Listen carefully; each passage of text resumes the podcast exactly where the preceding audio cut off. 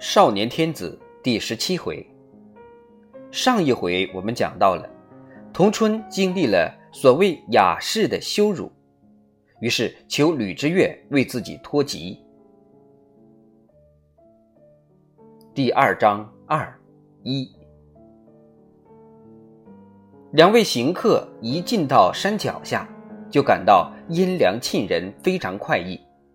吕之岳对张翰说：“我们等一等云关。”他俩各占一块大青石坐下歇脚。这里绿树合围，溪水潺潺，十分幽静。在骄阳下走了一个时辰，吕之岳不免有些气喘，张翰也是满头大汗，文雅的用山袖在脸上轻轻沾着。童春提着一只竹篮跑到跟前，打开篮盖。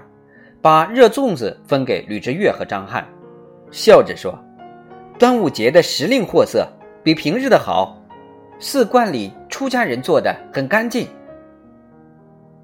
三人都饿了，包了粽叶大嚼，吃得格外香甜。童春一面吃一面指手画脚地介绍：“那是挂月风，那是紫盖风，上边瞧见了吗？松树林子中间。”古塔那儿叫万松寺，西边就是剑武峰，老人说是李靖舞剑的地方。吕之岳纵目观览，点头赞赏：“峥嵘突兀，峰峦竞秀，苍松擎天，飞泉喷泻，果然名不虚传，京东第一山。”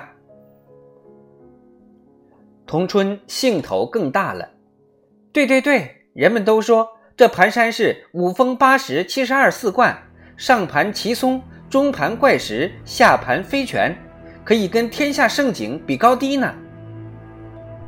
张翰叹道：“九华奇秀，不入江山名山志；巢湖以江淮俱尽，不入禹贡水晶。盘山何足道？居然名扬四海。山川有之。”宁不敢愤？他是在说山水，还是说人？吕之岳和童春都看着他，他轻轻一笑，仿佛回过神来。老前辈，上记家乡风物否？人道江南景似江南人，文若秀雅有余，壮阔雄豪不足。其实不然，钱塘大潮就不必说了，指大岳渡太湖，大雪渡扬子江。都是非常奇景。当年道出江左，月月间我遍历诸地，记之以诗，至今犹难忘怀。张翰请求再三，才得随同吕之岳出京访贤。吕之岳对他人品虽不无疑惑，但还是爱他才学，也就收了这个弟子。现在张翰把话说到这个地步，明明想显示诗才。吕之岳向来不爱抢人所难，接口便道：“想必是得意之作了，倒要领教。”张翰清清嗓子，吟诵他的《大岳渡太湖》：“广寒八万四千户，太湖三万六千顷。横娥子语洞庭君，凉夜迢迢斗冷清。弯弯月子照当人。”剪剪春风不驻留，如此烟波，如此夜，居然容我一扁舟。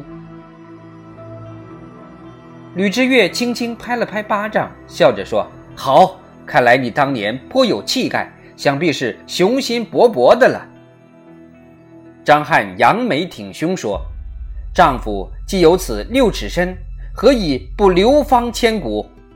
应举不做状元，仕宦不至将相，虚此一生。童春着迷似的望着张翰，心里充满敬仰。这样年轻、这样有才华、对童春又如此看重的人，还没有遇到第二个。由于吕之岳的斡旋，安王府戏班把童春由庆月班买去。庆月班不敢讹拿，只按当初垫进的三百两身价加三成三，算了四百两银子。随后，安王爷一句话，放童春脱籍为民。童春感激涕零，听说吕之岳要往东京一行，他便自告奋勇地为他带路，然后便回马兰村。一路上，童春轻松愉快，活泼的像天上自由飞翔的小鸟。他拿吕之岳当长辈尊重和服侍，也以得张翰在自己心头引起的知己感。张翰的才华和雄心，使他联想到许多戏台上的英雄人物，周公瑾、李存孝、陆逊，还有潘岳、唐伯虎等等。瞧，张翰不也很有光彩？很令人倾慕吗？他太年轻，不明白张翰对他的看重和赞赏是为了接近吕之岳，也看不清吕之岳对张翰的保留态度。张翰一见吕之岳含义不清的微笑，连忙自我解嘲的掩饰说：“这都是早年的痴想，如今壮志消磨已尽，此生当终老江湖了。”童春心头又闪过泛舟五湖的范蠡，富春江上的严子陵。吕之岳平静地笑说：“真能为天下万民忧，登帝拜相亦是好事。”张翰怔了怔，低头拱手恭敬地说：“老前辈金玉良言，晚生谨受教。”童春蹲到溪边舀水，笑着介绍。这股泉水从翠屏峰出来，一路都在石头上流，叫涓涓泉，又清又甜，四季不干，什么时候喝它都不会闹肚子。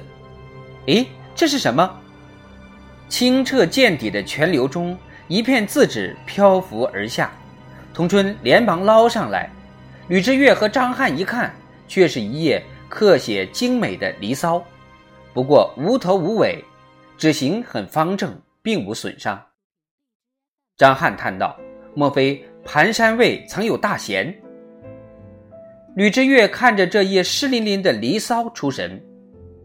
童春喊道：“又下来一张。”他赶紧捞上来，仍是《离骚》，内容正好与前一页相接。吕之岳说：“端午佳节，或许有人在祭奠屈原。”张翰说：“果真如此，这人绝非寻常之辈。”童春提议：“我们循着溪水逆流向上，总能见到他的。”吕之岳夸赞这是个好主意，三人便沿着泉流上山。林木葱茏，峰回路转，路旁怪石十分别致，巨大的五宝石比马车还大，酷似菱角的紫石。方圆数丈，古松深壁，仿佛迎宾。可是松下横卧的一条两丈多长的石蟒，又会把来客吓一大跳。空谷下泉声低回，半山腰隐隐有涌卧之声。清溪绕半山亭流下，声音想必是从亭中传出。三人借着茂密的林木遮掩，悄悄走进草亭，观看动静。亭中也有三个人，一人穿着蓝袍，背身而立，一动不动，不知是在倾听还是在观赏山景。林夕两人，一人着白色道袍，白色道冠，手中捧一册书，高声诵读，读的正是《离骚》。他每读完一页，就扯下来扔进溪水，任其漂浮而去。他身后一个褐袍道童呆呆站着，无动于衷。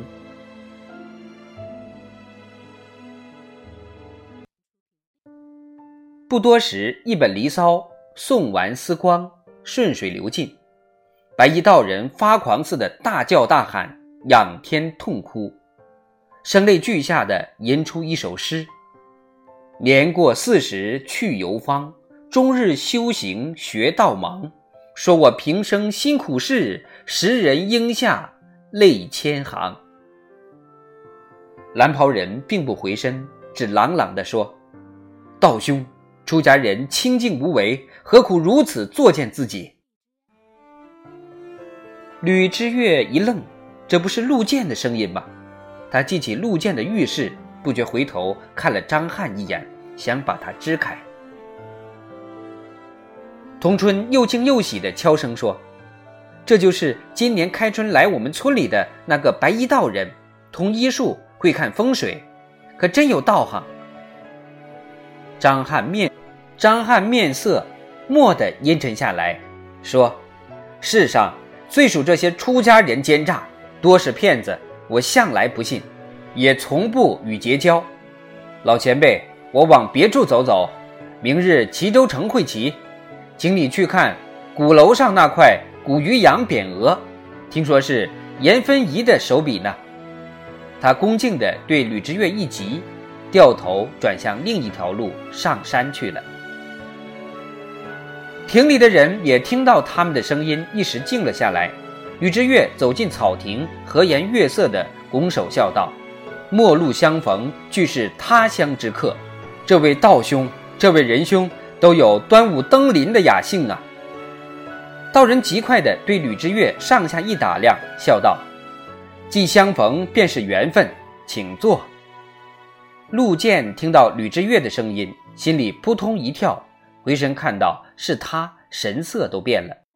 童春行见陆建，惊喜异常，张口要叫。陆建袍袖一挥，对童春使了个眼色，微微一摇头。久在舞台的童春还有什么不明白？立时闭嘴。陆建见吕之月也装出不相识的样子，才慢慢平静下来，恢复了悠闲自在的表情。听到道人殷勤的表示，他也抬抬下，吐了两个字：“请请。”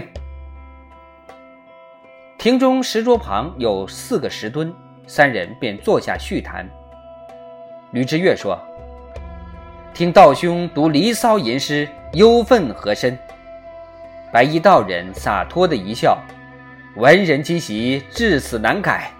那么道兄曾是文士，怀才不遇，真人生一大慨叹呐！”